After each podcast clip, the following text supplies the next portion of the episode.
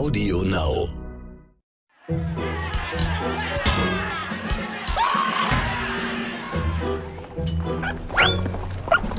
Asterix, der Podcast.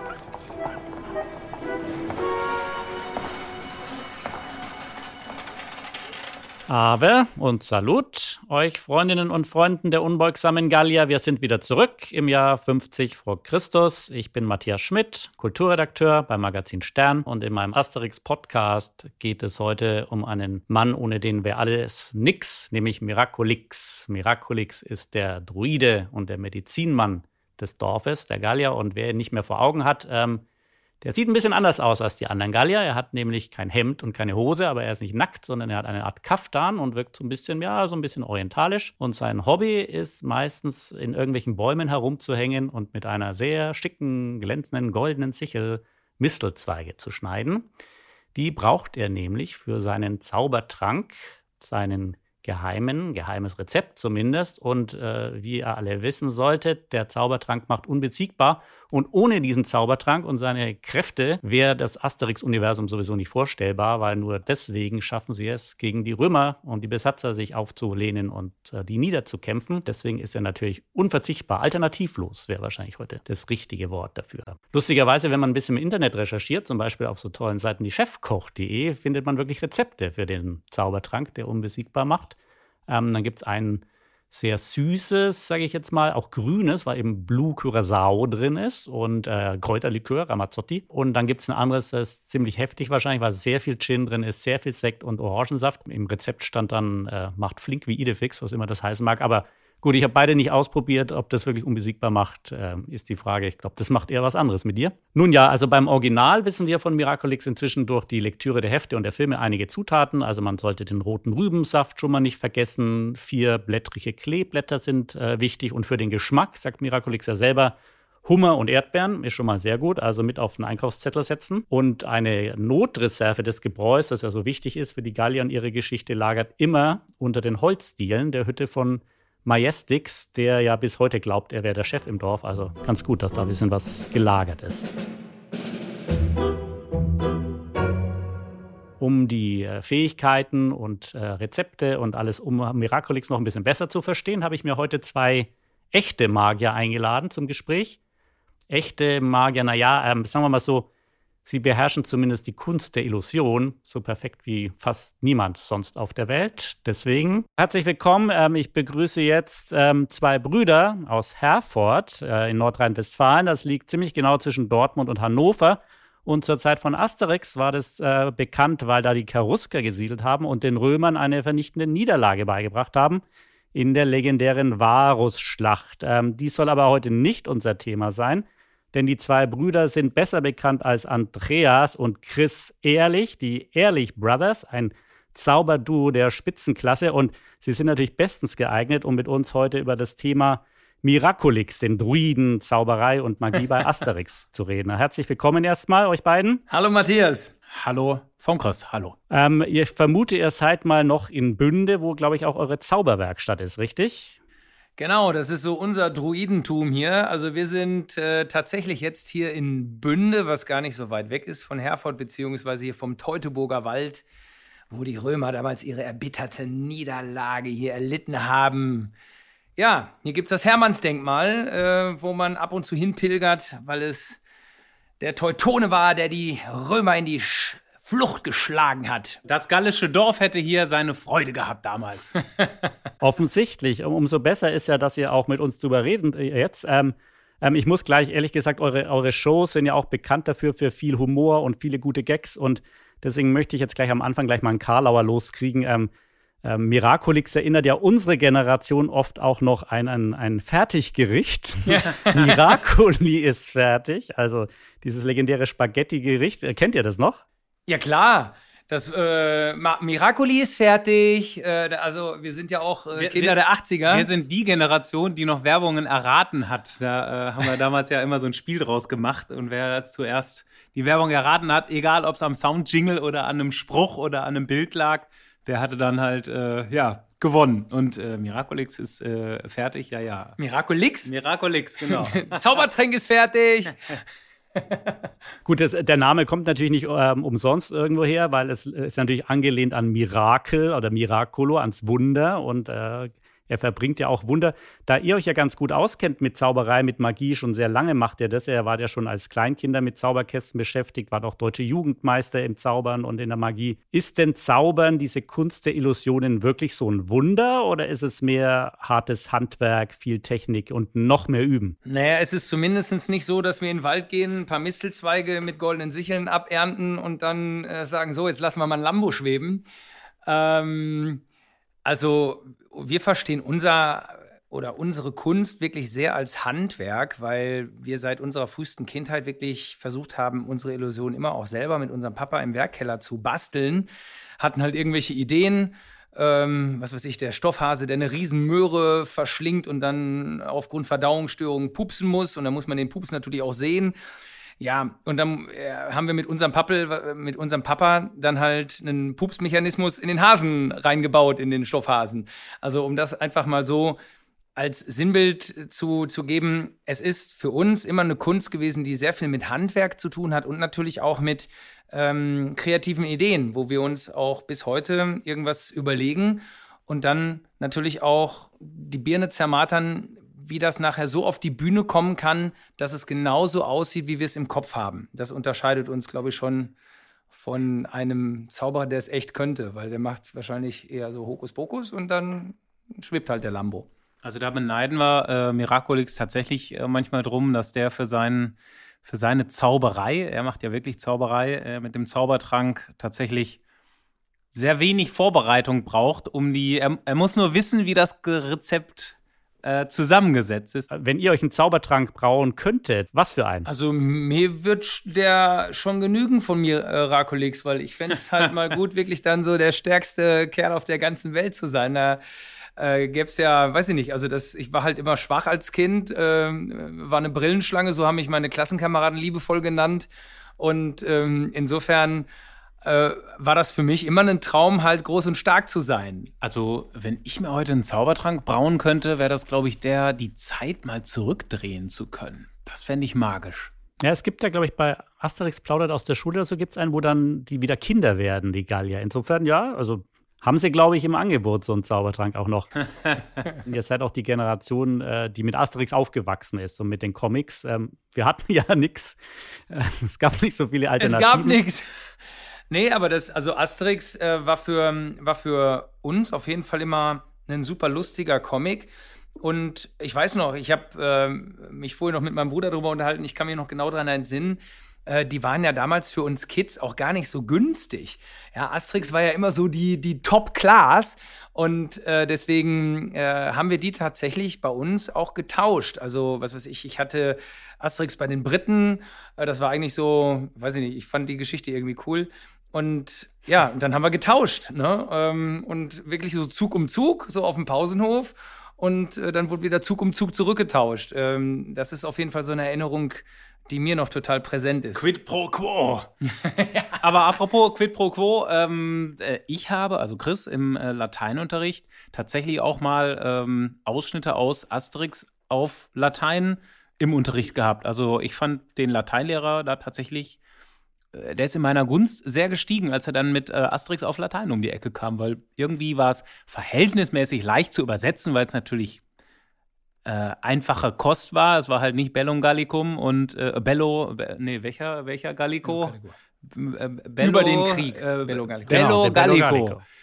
Ähm, sondern Asterix. Und äh, das fand ich sehr charming damals. Aber ihr seid dann, wir haben uns ja damals die Bud Spencer und Terence Hill Filme auch angeguckt und sind danach prügelnd aus dem Kino raus. Also ihr habt nicht nach der Asterix-Lektüre dann angefangen, auf euren Bruder einzuprügeln oder sowas. Ja, zumindest, also bei mir ähm, haben die äh, Zeichnungen einfach bleibenden Eindruck hinterlassen. Ähm, ich bin in der Schulzeit zusätzlich dann auch in eine Kunstschule gegangen, weil ich das schon beeindruckend fand, äh, wie der Uder, Uderzo, Uderzo, äh, ich weiß nicht genau, Uderzo, Uderzo äh, wie man genau ausspricht, aber äh, das ist eine ganz hohe Kunst, diese Emotionen und die Geschichten ähm, in, in diese Karikaturen, in diese, in diese Figuren reinzubringen. Also größten Chapeau äh, vor dieser Leistung. Und ist denn, ja, seid ja schon sehr früh oder sehr früh habt ihr das als Hobby zumindest erst entdeckt und dann als Berufung und Beruf, äh, das Zaubern, die Zauberei. War denn dann automatisch auch äh, Miraculix eure Lieblingsfigur und euer Held oder gar nicht? Also ich fand es auf jeden Fall total klasse, dass er nie was verraten hat. Ähm, äh, ich kann mich an so ein paar Bilder entsinnen, wie sie den geknebelt und gefesselt haben. Und, Gleich äh, im ersten Band schon. Ja, da wurde er doch entführt von den Römern. Ja, und nur durch eine List hat er dann ja so getan, als würde er was äh, verraten. Und äh, das hat mich schon fasziniert, ja, wie man sozusagen auch ein Geheimnis wahren kann, obwohl man bedroht wird. Und ja, letztlich weiß mein Bruder auch heute nicht, wie ich die ganzen Sachen äh, mache. also ich habe mir da ein bisschen was abgeschaut. Ja, das ist natürlich ein naheliegendes Thema auch, ähm, dass ähm, das richtige oder das komplette Rezept ist ja geheim nach wie vor. Also angeblich gibt es auch noch so ein Geheimpulver, das er in seiner Sichel drin hat, was dann letztendlich die entscheidende Zutat ist. Aber ähm, äh, das gilt ja aber auch für euren Job, ne? Also Geheimnisse ähm, bewahren und irgendwo aufschreiben und äh, verschlusssicher aufbewahren gehört ja auch zu eurem Job dazu. Wie, wie macht ihr das denn mit Geheimnissen? Wisst ihr beide alles über eure Tricks gegenseitig und sonst niemand oder wie sieht es aus? Also wir sind ja ein großes Team und wir müssen natürlich auch um diese zum Teil sehr großen Illusionen auf die Bühne zu bringen, auch mit diesem Team bis ins kleinste Detail alles durchplanen. Aber wir versuchen schon darauf zu achten, dass nicht jeder aus dem Team alles weiß, weil natürlich ist es für uns total wichtig, wir leben von dieser Kunst, von den Geheimnissen und wir ähm, nutzen natürlich diese Geheimnisse anders als vielleicht jetzt einen Miraculix halt nicht dazu, um vom Geheimnis vielleicht auch zu profitieren, sondern in erster Linie, um, um die Erwachsenen wieder träumen zu lassen, um sie als, als Kind nach Hause zu schicken. Und da zählt natürlich nicht nur das Geheimnis, sondern die Geschichte und das gesamte Drumherum. Deswegen ist das Geheimnis bei uns immer noch gut gehütet, aber sicherlich nicht so exklusiv verschlossen wie jetzt das Geheimrezept von Miraculix. Naja gut, aber unsere Mitarbeiter müssen schon eine Klausel unterschreiben, wer was verrät, darf erschossen werden. Ja, wir haben es auch erst dreimal angewendet, also jo, das war dann, also, ja. Das ist schon auch ich dachte, der muss dann Tubatix ja. zuhören oder so. als, als Strafe irgendwie.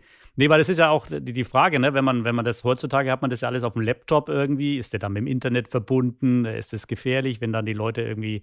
Es dürfen ja auch normalerweise keine Leute bei euch auf die Bühne, logischerweise, damit man nicht irgendwie was mitkriegt. Bei uns ist längst nicht alles auf dem Laptop. Die, ähm, der Ursprung aller, aller Kunststücke bei uns äh, entspringt einem großen Ordner, wo wir unsere Ideen sammeln. Und das ist ausschließlich Papier und Bleistift und äh, Zeichnungen und Skizzen. Also die, äh, die allerersten Schritte, von denen alles, aus dem alles weitere folgt. Das ist ein immer größer werdender Ordner, ähm, analog und gut in einem Safe abgeschlossen. Bei, bei, bei Asterix im Morgenland kommt ja auch, wenn ihr euch erinnert, der fliegende Teppich zum Einsatz. Da kommt ja der Fakir aus Indien und entführt sie da, weil es nicht mehr regnet und äh, Trubadix singen soll. Mit Fliegen habt ihr auch so eure Erfahrungen gemacht in euren Shows. Gab es schon mal einen fliegenden Teppich bei euch?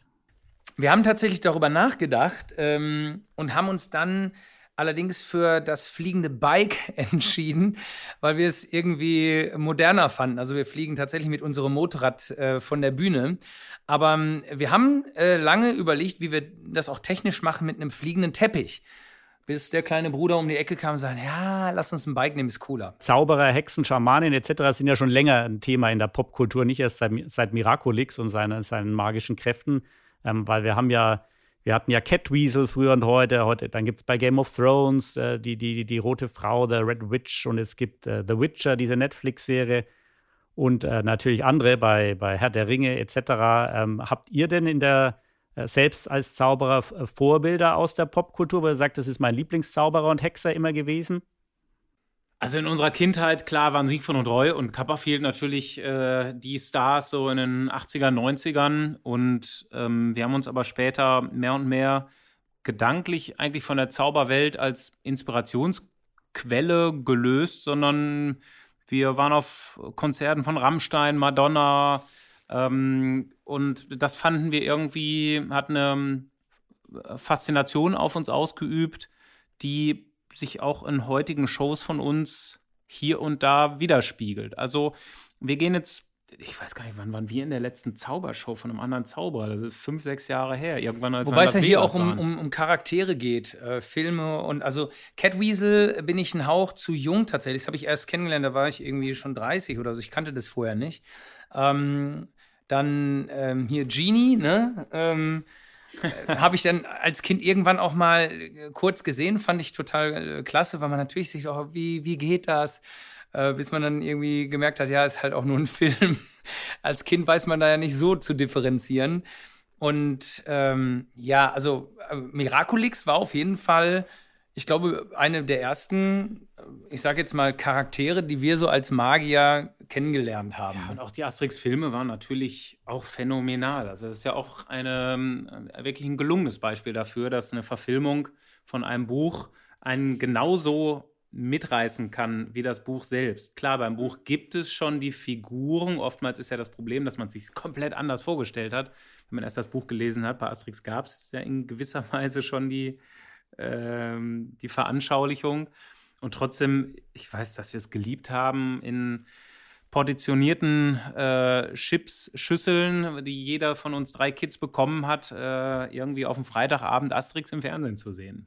Und was natürlich beim Miraculix noch ins Auge sticht, äh, wenn, man, wenn man das sieht, ähm, die, dieser Look von ihm, ne? dieses weiße Gewand und dieser lange, ja, lange weiße eine, Rausche. Eine schlichte Eleganz und eine, eine auch Respektperson durch sein, durch sein etwas älteres Dasein. Es ist schon ein perfekter Magier, wenn man so will. Wobei wir als Kind, ich wollte nie so sein wie Miraculix, weil ich glaube, er war mir halt als Kind auch immer zu alt.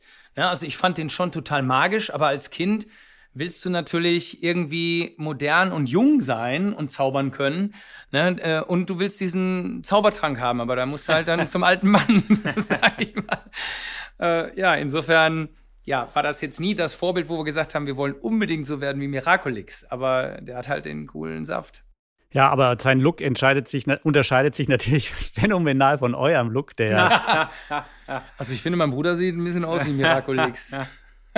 Wir versuchen natürlich auch äh, so ein bisschen ganz Modernes halt irgendwie nach außen zu tragen und ziehen halt das an, was wir irgendwie auch cool finden. Und ähm, ob ich mit 70 dann noch so rumlaufe, da sehe ich wahrscheinlich wieder aus wie Miraculix. Dann. Ja, wobei wir ja nicht versuchen, irgendwie zwangsläufig modern zu sein, sondern ich glaube, äh, wir haben schon immer versucht, eine gewisse eine, ähm, auch Kante zu haben. Also man sagt uns ja manchmal auch den Style der 80er nach. Ähm, aber damit haben wir kein Problem. Also ich finde, eine Kante ist besser als einfach nur farblos modern zu sein. Ja, und es hat halt einen Wiedererkennungswert auf jeden Fall. Und ich meine, wenn wir älter werden, wird unser Bart wahrscheinlich auch irgendwann so grau wie der von Miraculix. Da müssen wir uns nichts vormachen. Wir müssen ihn ja nicht wachsen lassen wie Miraculix. Dann. Wir können ihn ja dann abschneiden. Ja, oder tönen. Ja. nee, bei Miraculix finde ich ja noch ganz spannend, dass, dass, genau dieser Look, ne, mit dem, mit dem weißen Rauschebart und diesen buschigen Augenbrauen. Diesen krummen so. Buckel. Das ist natürlich auch wie Gandalf, ne, bei, bei, bei bei Herr der, bei, bei Herr der Ringe oder bei, bei äh, Dumbledore, bei Harry Potter. Ne? Das ist irgendwie offensichtlich so ein Bild, das man von einem Zauberer hat, ein alter weißer Mann. Das, was real ist, äh, bei realen äh, Zauberern, wie sie auf der Bühne stehen, ist schon, dass man in der Regel noch nicht mit 20 äh, so ein Magier ist, der irgendwie alles schon mal gemacht und gesehen hat. Also die Zauberkunst ist ein, ein unfassbar großes Universum, was man da braucht man ein gewisses Alter für. Vielleicht muss man nicht 60 oder 70 oder 80 sein, aber 20 reicht eben auch nicht, um so eine gewisse Reife da zu haben. Und wenn man mal in die Vergangenheit schaut mit Houdini oder äh, selbst auch ein Copperfield oder Siegfried und Roy, die haben nicht mit 18 Jahren ihren großen Breakthrough gehabt, sondern das fing, fing frühestens so irgendwann in den späten 30ern an, äh, Anfang 40. Also ihr werdet immer besser, wie Miraculix. Bei meinem Bruder bin ich mir da noch nicht so sicher. aber das ist äh, tatsächlich so. Und ich glaube, ich, wir haben es noch nie historisch aufgearbeitet, aber ich glaube, dass schon über die Jahrhunderte ähm, es eher die älteren Herren waren, die, was weiß ich jetzt, gut äh, durch ihre Art von Zauberkunst oder vielleicht auch, das ist ja auch damals immer so ein Vermischen gewesen, was, was zum Beispiel Druiden, die halt mit Kräutern vielleicht wirklich Menschen geholfen haben auf ihrem Weg aus einer Krankheit heraus oder so. Also, so was ist Magie dann wirklich? Und ich, ich glaube, wenn man so in die, in die Märchenwelt schaut und das, was sich die Menschen erzählt haben, dann waren, waren das eher etwas ältere Herren, vielleicht halt mit einem Bart. Und ich glaube, so ein Magier oder Druide war sich auch bewusst, dass sein Äußeres auch dazu beiträgt, als etwas Besonderes wahrgenommen zu werden. Und äh, Kleider machen Leute, ich glaube, das galt immer schon.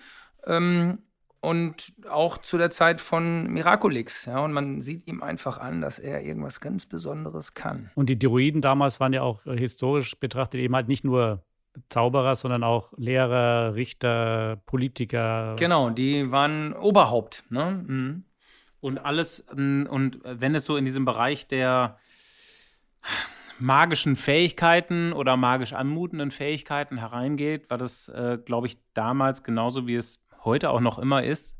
Da gibt es jetzt nicht die große Literatur äh, oder das ganz große Allgemeinwissen. Also ganz viel ist da ähm, autodidaktisch zu erlernen, ähm, weil man mit seinen besten Geheimnissen halt auch nicht so hausieren gegangen ist früher. Und auch wir schreiben jetzt nicht gerade an einem Buch über unsere größten Illusionen und Trickgeheimnisse. Es ist, das muss man sich so ein bisschen selbst erarbeiten als magisch angehauchter Druide oder Neuzeitmagier. Und ihr plant auch keine politische Karriere, nehme ich an. Also wir haben die Magie zu unserem Beruf gemacht, weil es für uns auch wirklich was mit Berufung zu tun hat. Wir haben seit unserer Kindheit verzaubern wir Menschen, äh, schenken ihnen eine schöne Zeit, bringen sie zum Lachen, zum Staunen.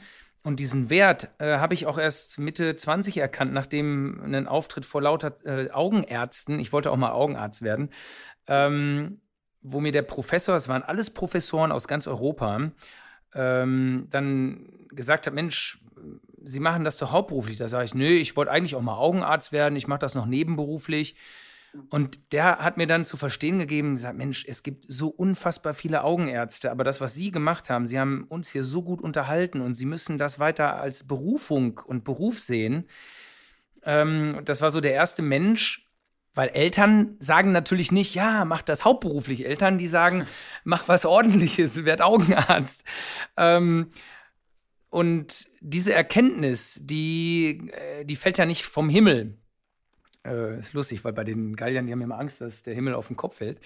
Ähm, und das war ein ganz ist wichtiger. Ist auch lustig, dass der Augenarzt hier die Augen geöffnet hat. ja, sozusagen.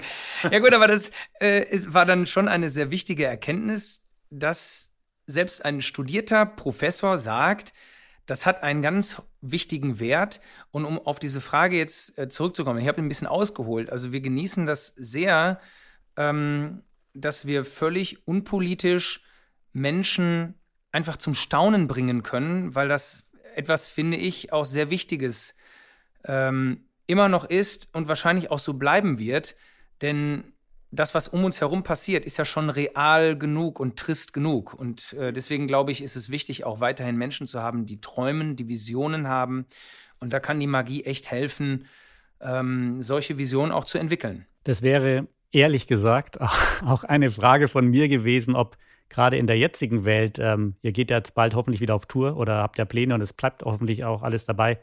Ähm, Magie Wir und das, sind was tatsächlich schon seit anderthalb Monaten äh, wieder nonstop auf Tournee und sind da auch mega happy drüber. Jetzt hat man am Wochenende gerade 30.000 Menschen.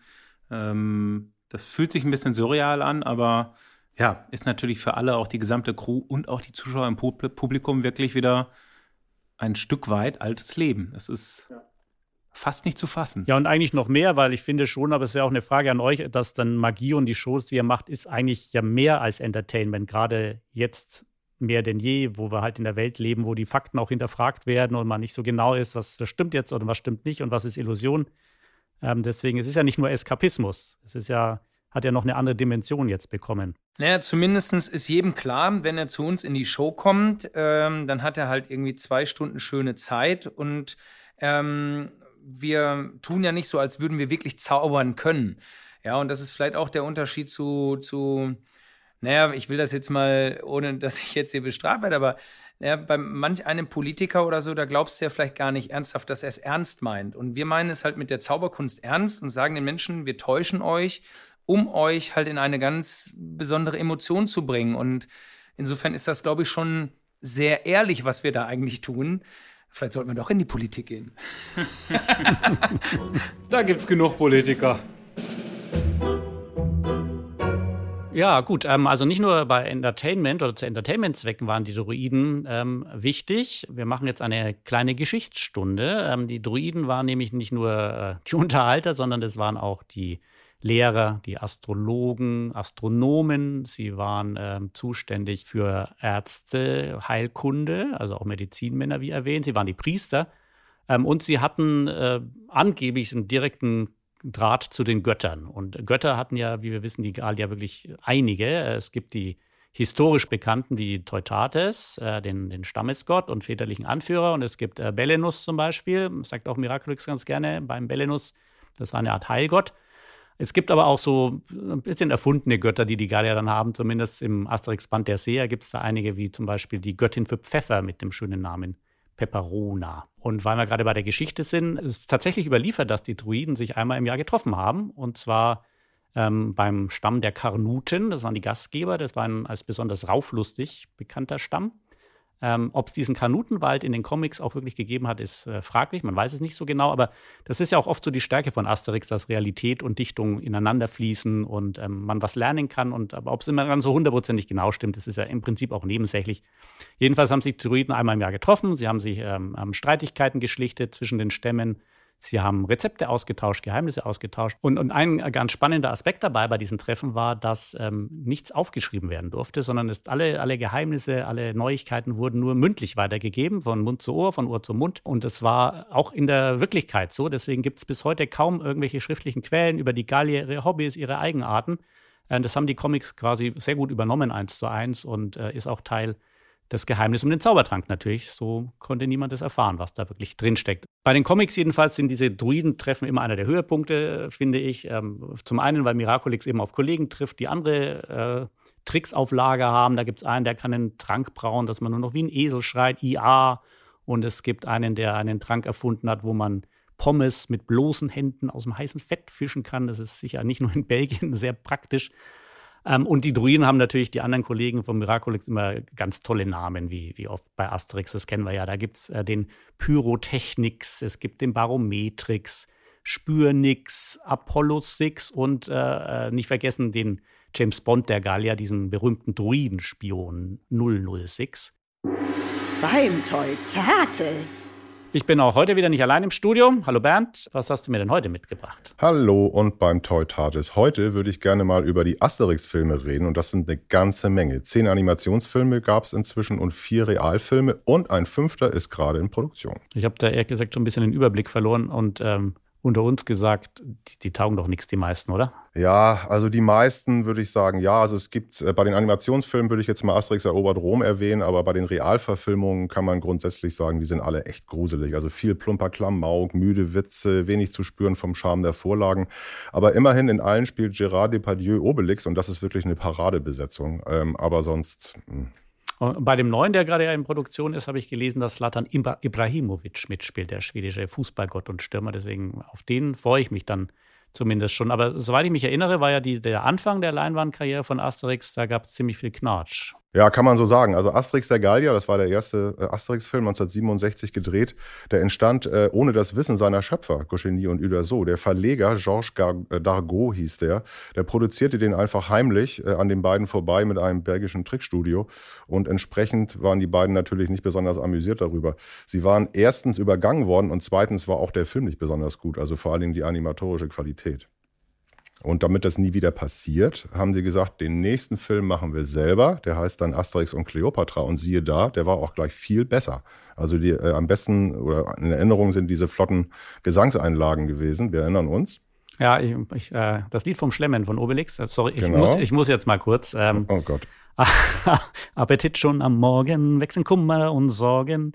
Schlemmen ist für mich erste Bürgerpflicht. Ohne Appetit geht's nicht. Gibt es eigentlich auch einen Zaubertrank gegen schlechten Gesang? Ja, okay. ja. ja also Goscinny und Uderso haben jedenfalls anschließend ihr eigenes Filmstudio gegründet. Das war ein Traumprojekt von den beiden. Und sie nannten es Studio Idefix. Und das erste Projekt war der eingangs erwähnte 1976 äh, Zeichentrickfilm Asterix erobert Rom. Und äh, an diesen Film erinnern sich viele allein schon wegen der Szene im Haus, das Verrückte macht. Da haben Asterix und Obelix versucht, den Passagierschein A38 zu bekommen, wir erinnern uns, mhm. und äh, immer wieder an den zuständigen Beamten oder nicht zuständigen Beamten scheiterten. Und äh, das ist bis heute äh, irgendwie so ein Gleichnis darauf, wenn man bei der Behörde ist und einfach nur verzweifelt, weil man nicht das bekommt, was man will.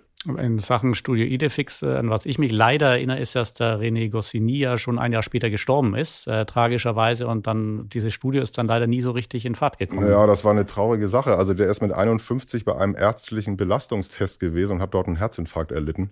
Das war echt schlimm. Und das Studio musste deshalb, wie du ganz richtig sagst, Konkurs anmelden. Und ähm, es gab dann ein paar Jahre keine Verfilmung. Und dann kam Pierre Chenya ins Spiel. Das war einer der engsten Freunde der beiden. Und der hat dann in den vier, bei den vier folgenden Filmen auch mitgearbeitet, aber es hat dann auch nicht wirklich viel gebracht. Also die waren dann auch alle so ein bisschen, alle ein bisschen mau, was den Humor angeht und vor allen Dingen haben sie auch versucht, sich dann auch älteren äh, äh, äh, Zuschauern anzubiedern, also Jugendlichen und nicht den Kindern und das hat irgendwie auch nicht funktioniert. Wie meinst du das jetzt genau? Ja, da war es viel Slapstick und auch blöde Sprüche und es gab dann, das waren die 80er, gab es dann auch so Szenen, die so an, an äh, MTV-Videoclips äh, erinnern sollten und das ging irgendwie völlig in die Hose. Und äh, Asterix in Amerika 1994 gedreht, da schrieb dann Harold Faltermeier die Musik, kennen wir noch aus Beverly Hills Cop und so weiter. Und da gibt es eine Szene, als dann Obelix und Asterix im Boot zurück dann nach Frankreich fahren oder nach Gallien besser gesagt und dann hörst du dann plötzlich Bonnie Tyler singen, das ist wirklich zum Weglaufen. Also. Ach ja, ich weiß auch noch, ähm, es gab diesen Film gegen Cäsar, glaube ich, war das, äh, wo zwei Deutsche gleich mitgespielt haben. Ne? Marianne Segebrecht, so ein bisschen bayerisch, radebrechend, ganz bizarr als gute Mine und Harry, Harry Krüger. Harry Krüger Junior, ja. Junior als, als ja. Tragikomics. Ja. ja. Tragikomics ist da der richtige Name, ja. Und, und es gab lustige Gastauftritte natürlich. Das, ja, das zeichnet die Filme ja dann zumindest mal aus. Also Asterix bei den Olympischen Spielen ist da ein ganz gutes Beispiel. Also Michael Schumacher spielte damit. Er spielte Michael Schumix, den Fahrer eines roten Streitwagens. Äh, vorbei schaute auch Sinedin Sidan und auch Bully Herbig tauchte auf als Red kein Stuss. Und im neuesten Film, Arbeitstitel Das Reich der Mitte, dann Slatan Ibrahimovic, hast du schon erwähnt. Sein Rollenname ist Kaios Antivirus. Er wird also einen Römer spielen und leider kein Gallier. Schade drum, aber trotzdem, Bernd, danke, es war wieder sehr toll und bis zum nächsten Mal. Ja, tschüss.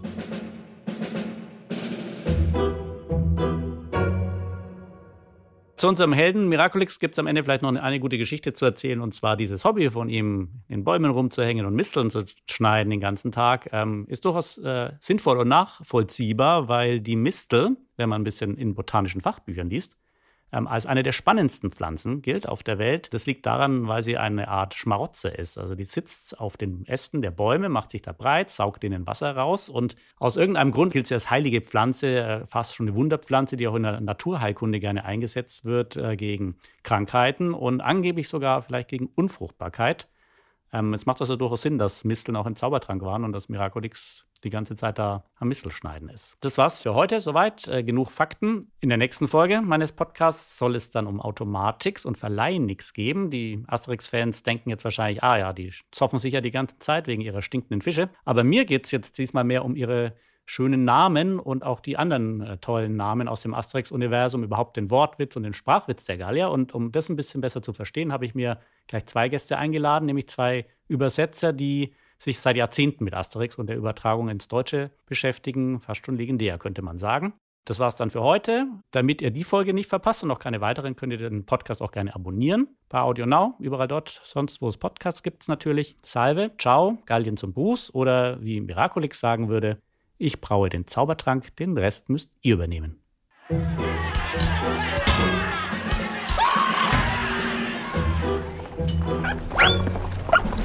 Asterix, der Podcast.